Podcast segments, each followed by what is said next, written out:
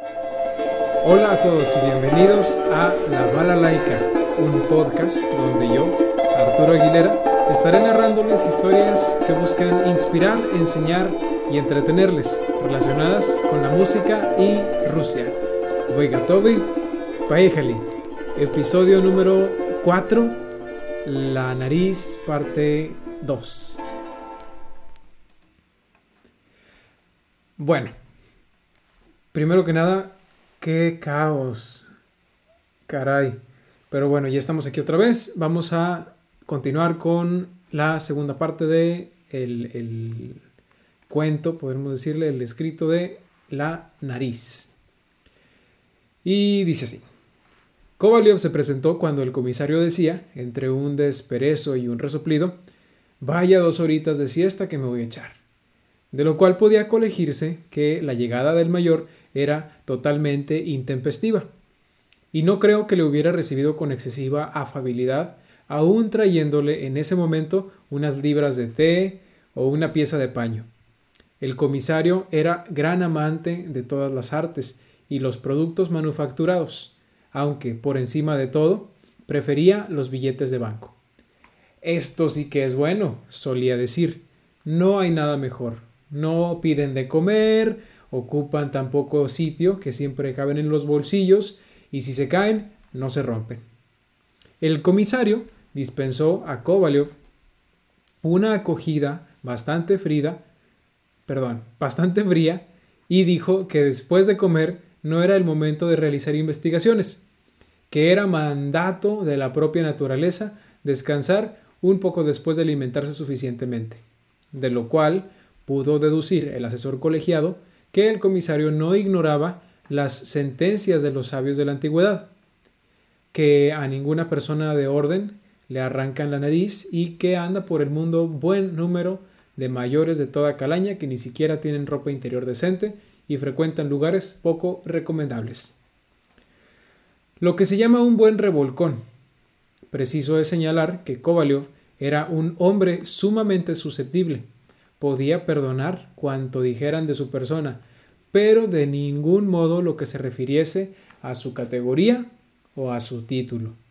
Incluso opinaba que en las obras de teatro se podía pasar por alto todo lo relativo a los oficiales subalternos, pero que de ahí para arriba era inadmisible cualquier ataque.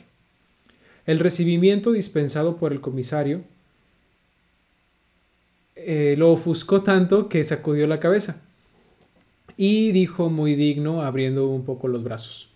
Confieso que después de observaciones tan afrentosas por su parte, yo no puedo añadir nada, y se retiró. Llegó a su casa tan cansado que casi no podía detenerse. Había caído la tarde.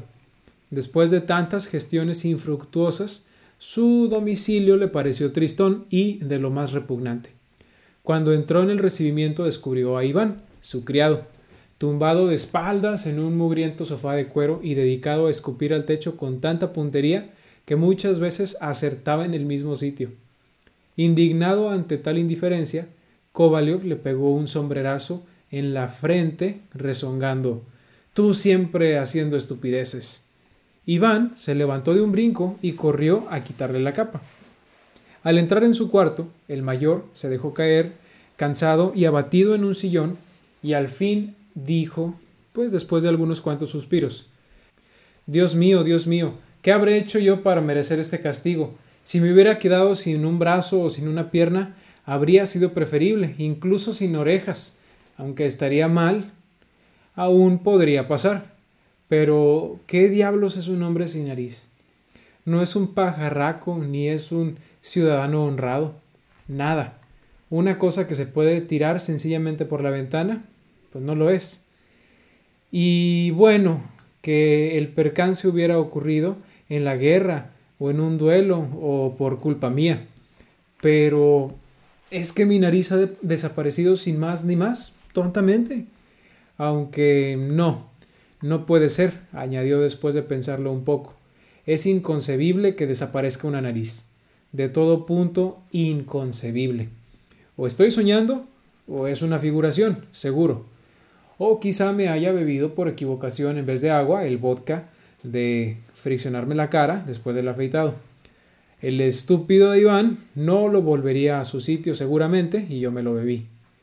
Para convencerse de que efectivamente no estaba borracho, el mayor se pegó tal pellizco que no pudo reprimir un grito. Aquel dolor lo persuadió de que era realidad todo lo que hacía y lo que le pasaba. Se acercó sigilosamente al espejo y primero cerró los ojos con la esperanza de que quizá apareciera la nariz en su sitio cuando los abriera.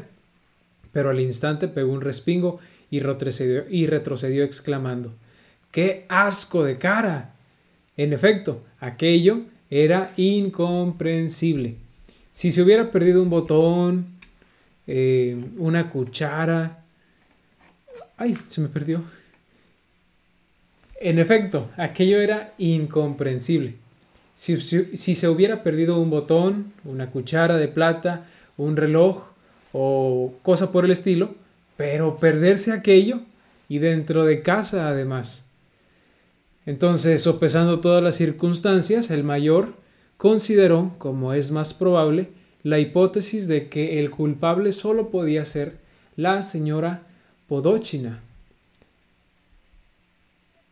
Sopesando todas las circunstancias, el mayor consideró como más probable la hipótesis que el culpable solo podía ser la señora Potochina, esposa de un oficial de Estado Mayor, que pretendía casar a su hija con Kovalyov.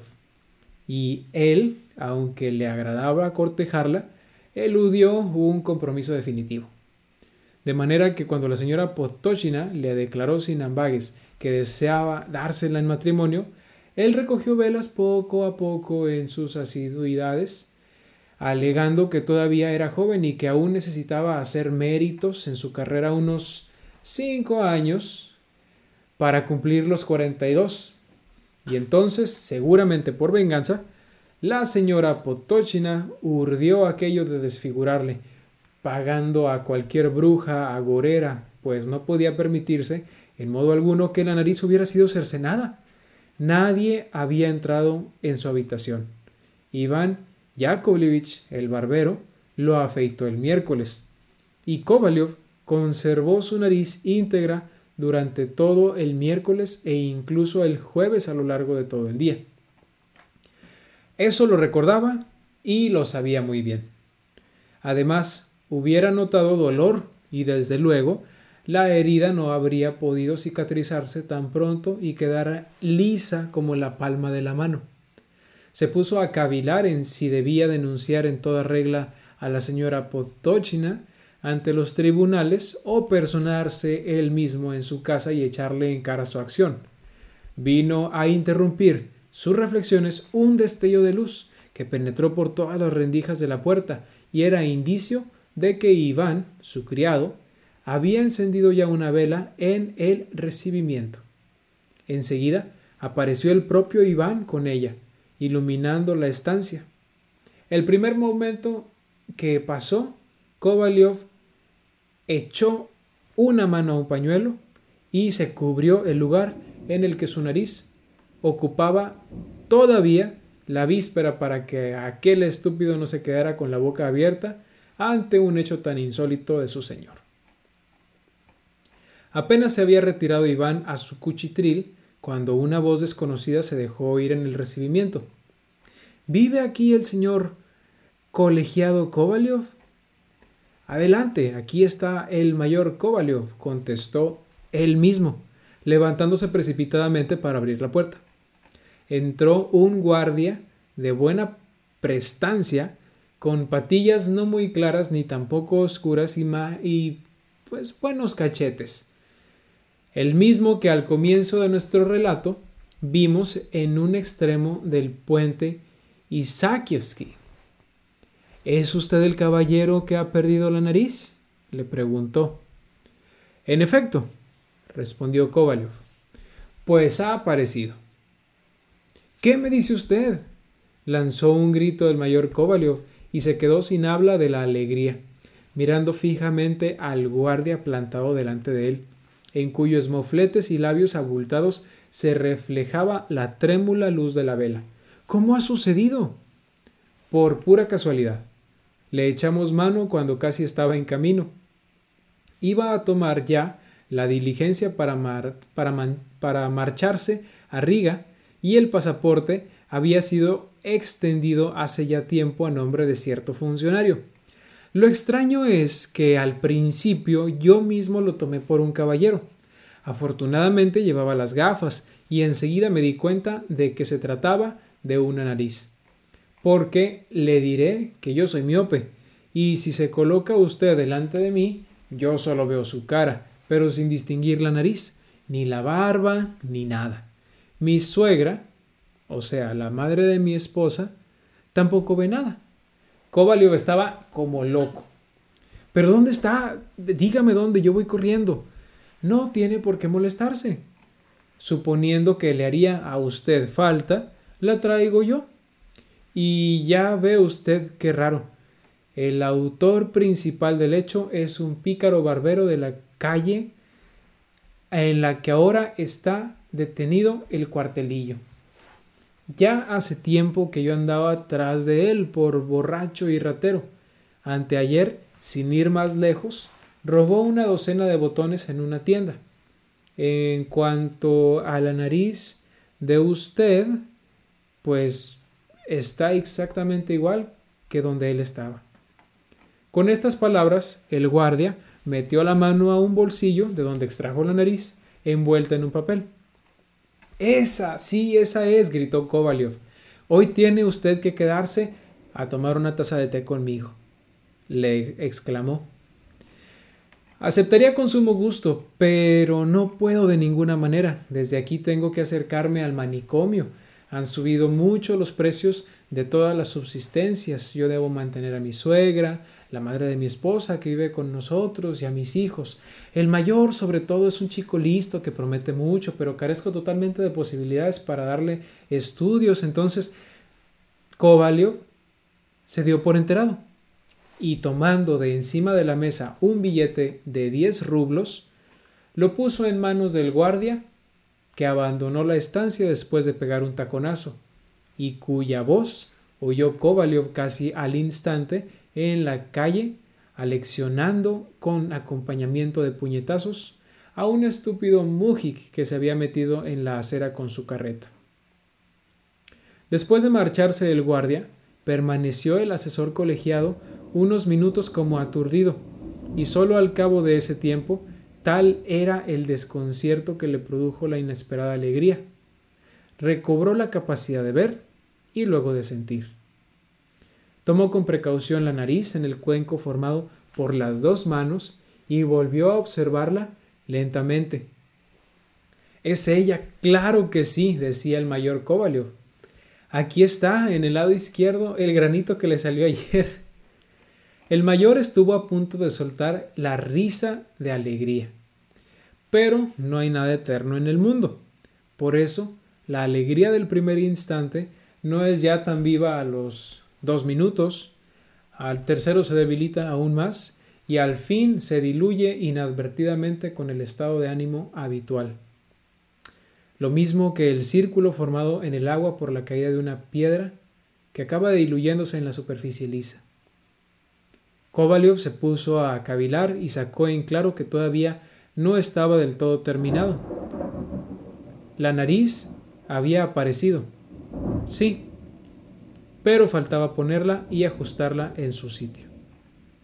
¿Y si no se pega? El mayor se quedó lívido al hacerse esta pregunta. Presa de un miedo indescriptible, corrió a la mesa y se acercó al espejo. No fuera a colocarse la nariz torcida. Le temblaban las manos. Con cuidado y mucho tiento aplicó la nariz en el lugar de antes. ¡Qué espanto! La nariz no pegaba.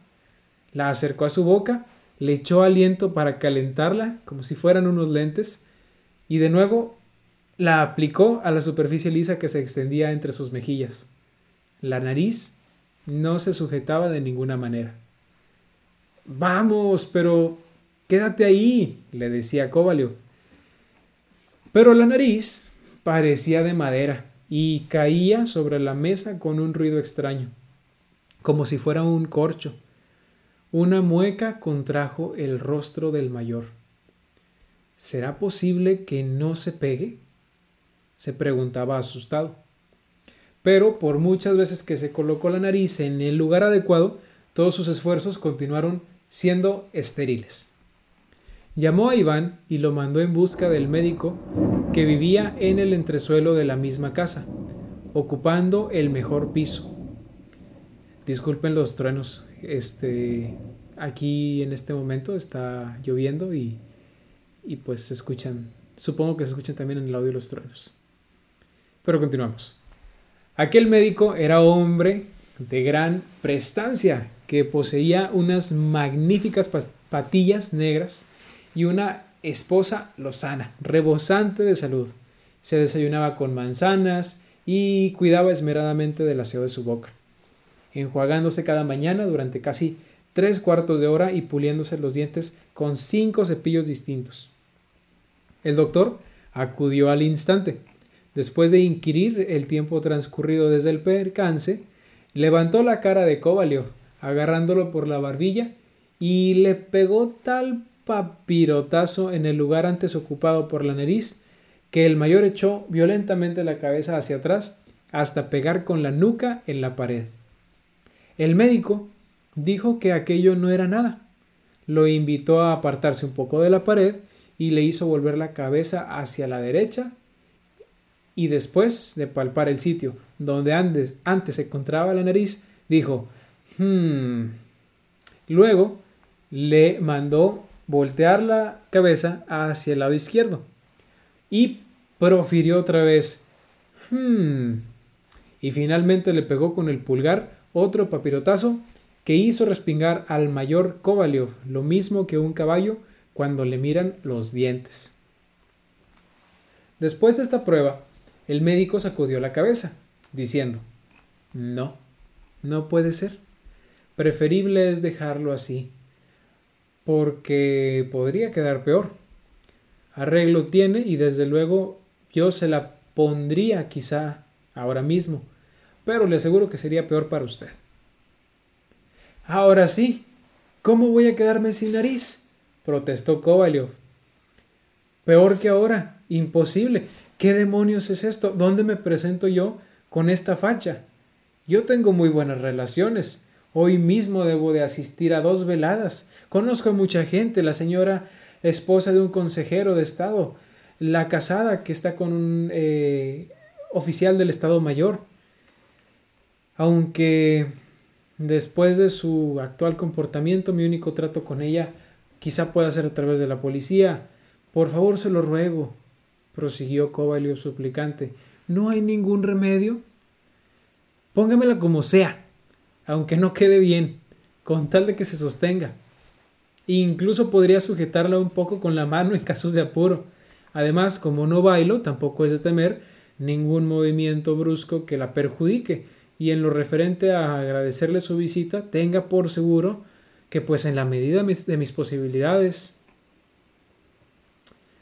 Mire, intervino el doctor en un tono que no era ni alto ni bajo, pero sí sumamente persuasivo y magnético. Mire que yo nunca ejerzo por dinero. Eso sería contrario a mis normas y a mi arte. Sí, cobro mis visitas, pero con el único fin de no agraviar a nadie al negarme. Desde luego que yo podría ajustar su nariz. Sin embargo, y lo afirmo por mi honor, si mi palabra no le basta, que le quedaría peor. Deje actuar a la naturaleza. Las frecuentes abluciones frías lo mantendrán a usted, aunque sin nariz, tan sano como si la tuviera, se lo aseguro. En cuanto a la nariz, le aconsejo que la meta en un vasco de alcohol o mejor todavía, puede añadir una solución de dos cucharadas de vodka fuerte y vinagre caliente. Entonces podrá sacar por ella una cantidad respetable. Yo mismo se la compraría si no se excede en el precio. No, no, no, no, no, claro que no la voy a vender por nada del mundo, protestó el mayor desesperado. Prefiero que desaparezca. Perdone usted, yo solo quería hacerle un favor. replicó el médico saludando. En fin, bueno, por lo menos habrá visto usted mi buena intención. Con estas palabras, el médico abandonó muy dignamente la estancia. Kovalyov no se había fijado siquiera en su rostro, ya que en su profundo abatimiento solo acertó a ver los puños de la camisa pulcra y blanca como la nieve asomando por las mangas del frac negro. Al día siguiente, y antes de presentar la querella, se decidió a escribir a la señora del oficial del Estado Mayor para ver si accedía a devolverle de buen grado lo que era suyo. La carta decía lo siguiente. Muy señora mía, Alexandra Grigorievna, no alcanzo a comprender tan extraño proceder por parte suya. Tenga la seguridad de que, obrando de este modo, no ganará usted nada, ni me obligará en modo alguno a casarme con su hija. Crea usted que me hallo perfectamente enterado de la historia de mi nariz, como también de que usted y nadie más que usted ha sido la principal causante de ella. El súbito desprendimiento, la fuga y el disfraz de mi apéndice nasal, apareciendo primero bajo el aspecto de un funcionario y luego con el suyo propio, no son ni más ni menos que consecuencias de las hechicerías practicadas por usted o por quienes se ejercitan en menesteres tan nobles como los suyos. Por mi parte, considero deber mío advertirle que si el susodicho apéndice no se reintegra hoy mismo a su sitio, me veré en la obligación de apelar a la defensa y la protección de las leyes. Por lo demás, con todos mis respetos tengo el honor de quedar de usted seguro servidor. Platón Kovalyov. A lo que respondió. Muy señor mío, Platón Kovalyov. Su carta me ha dejado sumamente sorprendida. Le confieso a usted con toda sinceridad que nunca esperé nada parecido y menos aún lo referente a los injustos reproches de usted. Pongo en conocimiento que jamás he recibido en mi casa, ni con disfraz ni bajo su aspecto propio, al funcionario al que usted alude. No niego que he recibido la visita de Philip Ivanovich Potachnikov, pero aunque él aspiraba, es cierto, a la mano de mi hija, y tratándose de una persona de conducta buena y sobria, así como de muchos estudios, yo nunca le he dado la menor esperanza. También menciona usted la nariz. Si con ello quiere dar a entender que yo me proponía dejarle con tres cuartas de narices, o sea, darle una negativa rotunda, me sorprende que sea usted quien lo diga, sabiendo, como sabe, que mi intención es muy otra y que si usted se compromete ahora mismo y en debida forma con mi hija, yo estoy dispuesta a acceder sin dilación, pues tal ha sido siempre el objeto de mis más fervientes deseos, en espera de lo cual quedo siempre al servicio de usted, Alexandra Potochina. No, seguro que no ha sido ella, se dijo Kovalyov después de leer la misiva. Imposible.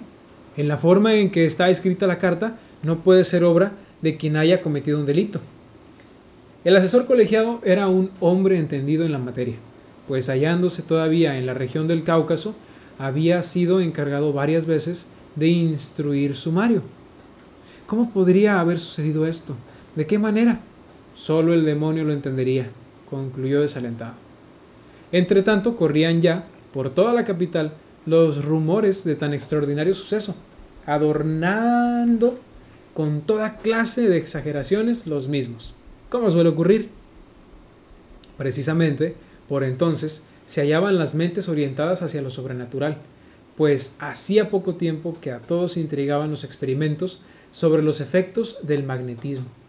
Además, como la historia de las sillas danzantes de la calle con era todavía reciente, nada tiene de particular que al poco tiempo se empezara a comentar que la nariz del asesor colegiado solía pasearse a las 3 en punto de la tarde por la avenida Nievsky. Y al diario acudía allí una multitud de curiosos. Alguien anunció que la nariz se encontraba en la tienda de Junker y frente al establecimiento se formó tal aglomeración que hubo un intervenir de la policía. Un especulador con aspecto respetable que usaba patillas y solía vender pastas variadas en la puerta del teatro, fabricó especialmente unos magníficos y sólidos bancos de madera que alquilaba a razón de 80 copias por persona, a cuantos curiosos deseaban subirse en ellos para ver mejor. Un benemérito coronel salió de su casa con este único fin antes que de costumbre, y a duras penas logró abrirse paso entre el gentío.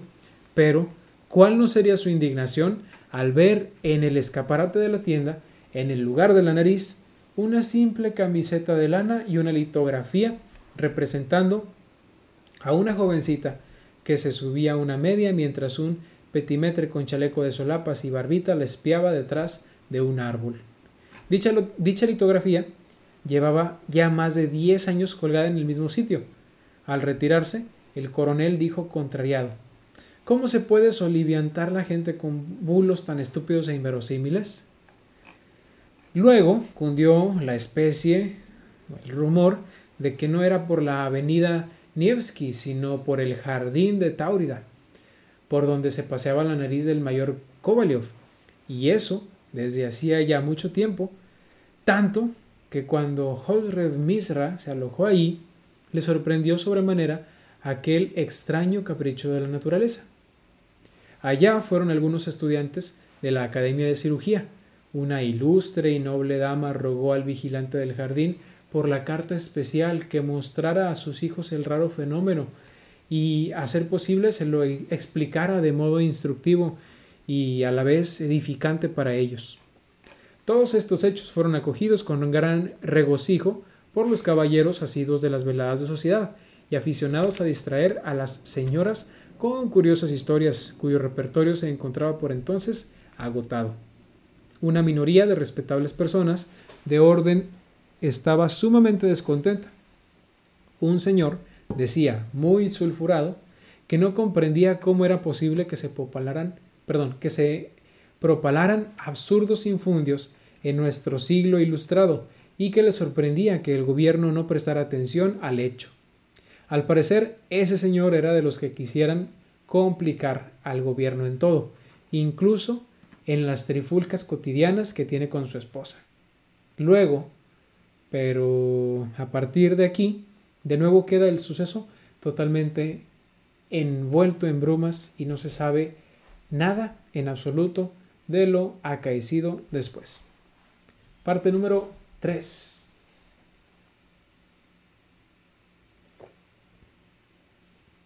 En el mundo ocurren verdaderos disparates, a veces sin la menor verosimilitud. Súbitamente, la misma nariz que andaba de un lado a otro para con uniforme de consejero de Estado y que tanto alboroto había armado en la ciudad, volvió a encontrarse como si tal cosa en su sitio, es decir, exactamente entre las dos mejillas del mayor Kovalyov. Esto sucedió ya en el mes de abril, el día 7. Al despertarse y lanzar una mirada fortuita al espejo, descubrió el mayor que allí estaba la nariz. Echó mano de ella y gritó, Sí, ahí estaba. exclamó Kovalyov, y de la alegría estuvo a punto de ponerse a bailar tal y como estaba vistiendo, descalzo y por toda la habitación. Pero la entrada de Iván se lo impidió. Enseguida pidió agua para lavarse y mientras se aseaba lanzó otra mirada al espejo. Allí estaba su nariz. Cuando se secaba con la toalla miró una vez más. Allí estaba su nariz. Mira, a ver, Iván. Parece como si tuviera un granito en la nariz, dijo al tiempo que pensaba. Menudo disgusto si Iván me dice ahora, pues no, señor, no vengo ningún grano y tampoco veo la nariz. Pero Iván contestó, no, no, no veo ningún grano, no tiene nada, no tiene nada en la nariz. Está bien, ya, se dijo el mayor chascando los dedos. En ese momento asomó por la puerta el barbero Iván Yakovlevich, pero con tanto temor como un gato al que acaban de atizar por robar tocino. Lo primero que debes decirme es si traes las manos limpias, lo interpeló ya desde lejos Kovalyov. Sí, claro que están limpias, dijo el barbero. Mentira. Le juro que están limpias, señor. Bueno, ya veremos. Kovalyov se sentó. Iván Yakovlevich le puso el paño y con la brocha convirtió su barba y parte de las mejillas en algo parecido a la crema que se suele servir en los convites onomásticos de los comerciantes. Bueno, exclamó Iván Yakovlevich para sus adentros, contemplando la nariz, y luego torció la cabeza hacia el lado opuesto para verla de perfil. Mírenla ustedes. Ahí está. Aunque la verdad es que si se para uno a pensar, agregó y estuvo mirando todavía un buen rato la nariz. Finalmente, con toda la delicadeza y todo el esmero que se puede uno imaginar, levantó dos dedos para sujetarla por la punta, pues tal era la forma de Iván Yakovlevich. ¡Ey! ¡Cuidado! gritó Kovalyov. Más aturdido y confuso todavía, Iván Yakovlevich retiró la mano. Al fin comenzó a pasar la navaja por debajo del mentón, y aunque le resultaba muy incómodo y difícil rapar sin tener sujeto el órgano del olfato, logró vencer todos los obstáculos y terminar de afeitar, ingeniándoselas para atirantar la piel con su áspero dedo pulgar, apoyando unas veces en la mejilla, otras veces en la mandíbula inferior del mayor, y así. Cuando todo estuvo listo, Kovalyov se apresuró a vestirse inmediatamente. Tomó un coche de punto y se fue derechito a una pastelería. Nada más entrar, gritó desde lejos Un chocolate, muchacho. Y al instante se dirigió a un espejo. Tenía la nariz. Dio media vuelta lleno de alegría y contempló con aire sarcástico, entornando un poco los párpados, a dos militares. La nariz de uno de ellos tenía apenas el tamaño de un botón de chaleco. Luego se dirigió a las oficinas de departamento donde estaba gestionando un puesto de vicegobernador o de ejecutor en su defecto. Al cruzar la antesala se miró a un espejo y allí estaba la nariz. Más tarde fue a visitar a otro asesor colegiado, o mayor, si se quiere decir así, un gran amigo de Chanzas, a cuyas mordaces observaciones solía contestar Kovalyov. Demasiado te conozco, eres un criticón. Durante el trayecto, Kovalyov iba pensando, si el mayor no revienta de risa al verme, seguro que cada cosa está en su sitio. Pero el asesor colegiado se quedó tan campante. Perfecto, perfecto, se dijo Kovalyov. Después se encontró con la señora Potochina, esposa de un oficial de Estado Mayor, y con su hija. Las saludó y fue acogido con exclamaciones de júbilo. Por tanto, no se advertía en él ningún defecto. Conversó con ellas un buen rato y, sacando de adrede la tabaquera, se complació largamente delante de ellas en atascar su nariz de rapé por ambos conductos, mascullando para sus adentros. Así, para que se enteren, cabezas de chorlitos, que con la hija yo no me caso. Desde luego, así por las buenas, ni pensarlo. A partir de entonces, el mayor Kovalyov volvió a pasearse como si tal cosa por la avenida Nevsky, a frecuentar los teatros y acudir a todas partes. Y también su nariz campaba en medio de su rostro como si tal cosa, sin aparentar siquiera que hubiera faltado nunca de allí. Después de todo esto, pudo verse al mayor Kovalyov siempre de buen humor, sonriente, rondando absolutamente a todas las mujeres bonitas, e incluso detenido una vez delante de una tienda de Gostin y Dvor para comprar el pasador de una condecoración, si bien por motivos desconocidos, ya que él no era caballero de ninguna orden. Y ahí tienen ustedes lo sucedido en la capital norteña de nuestro vasto imperio. Y únicamente ahora, atando cabos, vemos que la historia tiene mucho de inverosímil, sin hablar ya de que resulta verdaderamente extraña la separación sobrenatural de la nariz y su aparición en distintos lugares bajo el aspecto de consejero de Estado. ¿Cómo no se le ocurrió pensar a Kovalyov que no se podía anunciar el caso de su nariz en los periódicos a través de la oficina de publicidad? Y no lo digo en el sentido de que me parezca excesivo el precio del anuncio, porque no es nada.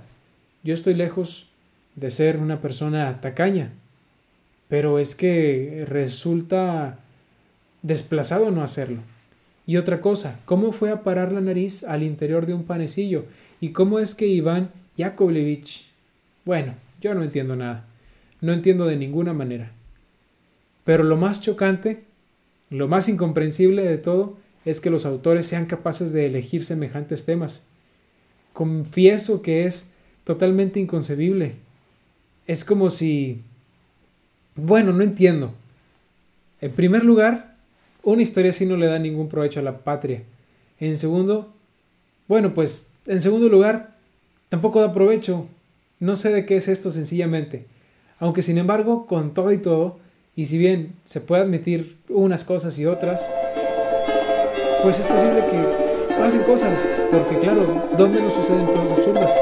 Y es que no obstante, si nos paramos a pensar, de seguro que hay algo en todo esto de real, se diga lo que se diga, sucesos por el estilo ocurren en todo el mundo, pocas veces, pero ocurren.